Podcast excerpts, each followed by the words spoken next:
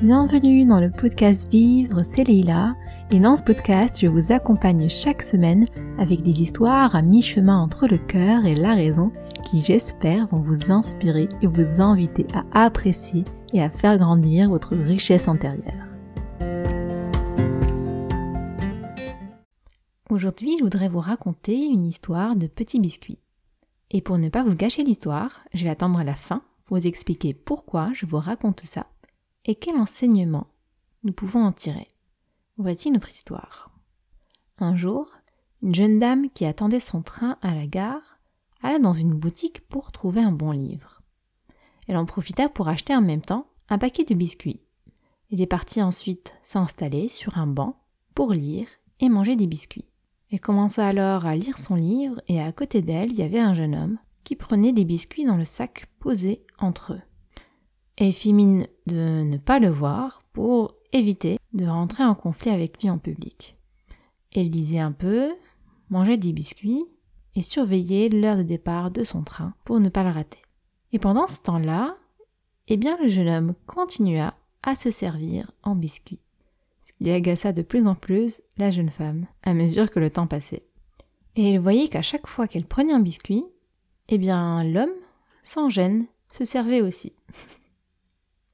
À un moment, il restait qu'un seul biscuit.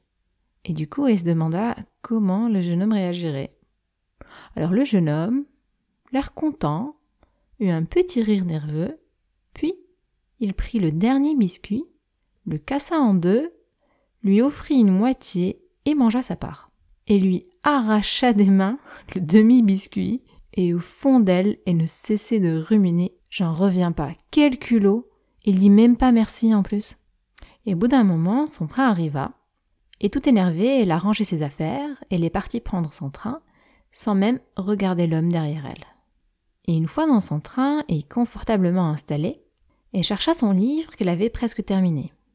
Et en fouillant dans son sac, eh bien, elle retrouva ses biscuits qui étaient toujours là, dans le sac.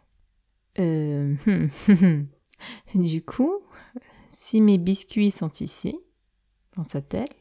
Alors les autres étaient les siens, que je lui ai volés moi-même et qu'il a bien voulu partager avec moi. Et à ce moment-là, c'était trop tard pour s'excuser. C'était trop tard pour lui dire merci. C'était trop tard pour lui dire pardon. C'était trop tard pour lui dire simplement au revoir. Et vous comprendrez certainement que c'est la fin de notre histoire. Alors combien de fois on juge trop vite? Combien de fois on parle trop vite? Et on le regrette après? Et combien de fois on a peur de certaines situations car on a déjà eu une mauvaise expérience? Bien au-delà du jugement des autres, cela peut être des études, ou un nouveau travail, ou le fait d'aimer, ou le fait de continuer ou de commencer une activité qui nous plaît, le fait d'entreprendre, et peu importe notre âge, cela peut arriver à n'importe quel moment même lorsque nous sommes enfants, et que nous adorons par exemple aller à un cours de danse, et si un jour le professeur de danse ne nous voit pas d'un très bon œil, nous dit qu'on n'est pas très bon, eh bien cela ne nous donnera pas envie de revenir en cours, même si on adore la danse. Et malheureusement, c'est ce qui se passe même lorsque nous sommes adultes. Certains ont peur d'aimer, par peur d'être abandonnés, ou d'autres peur de changer de travail, par peur de ne pas réussir, ou alors changer de lieu de vie, par peur de ne pas s'intégrer. Je peux vous énumérer 36 000 situations. Mais derrière toutes ces situations, il y a l'influence de nos expériences passées, l'influence des idées reçues, l'influence des attentes, des concepts abstraits. Et ces influences-là peuvent nous empêcher de vivre pleinement le présent et nous empêcher de vivre ce que nous voulons. Et c'est humain, parce que notre cerveau n'est pas là pour nous rendre heureux, mais il est là pour nous protéger du danger. Donc dès qu'il catégorise une situation comme étant dangereuse, eh bien il va tout faire pour essayer de nous en éloigner le maximum. Mais si derrière ces situations il y a quelque chose qui nous fait très envie, malheureusement, cette peur nous empêche de le vivre. Mais comment faire autrement? Dans la pleine conscience, il y a une attitude à cultiver qui s'appelle l'esprit neuf du débutant. Qu'est-ce que l'esprit neuf du débutant? C'est tout simplement mettre de la curiosité dans notre expérience. C'est mettre des points d'interrogation à la fin des phrases. C'est aussi changer un ça va mal se finir j'en suis sûre, par un pourquoi pas. C'est laisser la question ouverte au lieu de s'enfermer dans une réponse toute faite, préfaite, car personne ne peut présager du futur. C'est de se donner l'autorisation de réessayer. C'est aussi donner à l'autre le bénéfice du doute. Tout cela pour permettre à nous-mêmes de vivre des choses dont on a envie et aussi de nous permettre de construire avec les autres des relations harmonieuses, de les laisser à leur tour leur chance. Et lorsqu'on s'ouvre à cela, eh bien on se rend compte qu'on est moins prisonnier de notre passé. C'est pour ça que dans la paix conscience on parle beaucoup du moment présent. Ce n'est pas parce que le passé n'est pas important, mais c'est juste qu'il n'existe plus.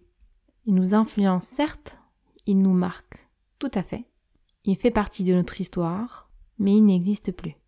Et se détacher de quelque chose qui n'existe plus est un long travail que je n'ai pas l'intention de banaliser. Car selon les événements, l'impact peut être plus grand. On parle de la notion de trauma, qui n'est pas à négliger. Mais la bonne nouvelle, c'est que se défaire de ces schémas de pensée est possible. Et nous pouvons activement contribuer à le rendre possible. Et l'exercice simple que j'ai envie de partager avec vous dans ce court épisode, qui peut vous servir tout le temps, c'est juste point d'interrogation. Si vous arrivez à retenir simplement ce point d'interrogation, vous aurez retenu l'essentiel. Et c'est un entraînement. Chaque fois que vous dites quelque chose, que vous pensez quelque chose, juste rajoutez un point d'interrogation. Entraînez-vous à le faire souvent. Et cela va vous aider avec le temps à ne plus être prisonnier de vos pensées. J'espère que ce petit exercice va vous être utile. N'hésitez pas à me faire part de vos retours. Et si vous souhaitez accompagner ces petits biscuits avec un peu de café, eh bien, je vous invite à aller écouter l'épisode 5, La vie, c'est du café. Et pour ma part, je vous dis à très vite pour un nouvel épisode du podcast Vivre. Prenez soin de vous.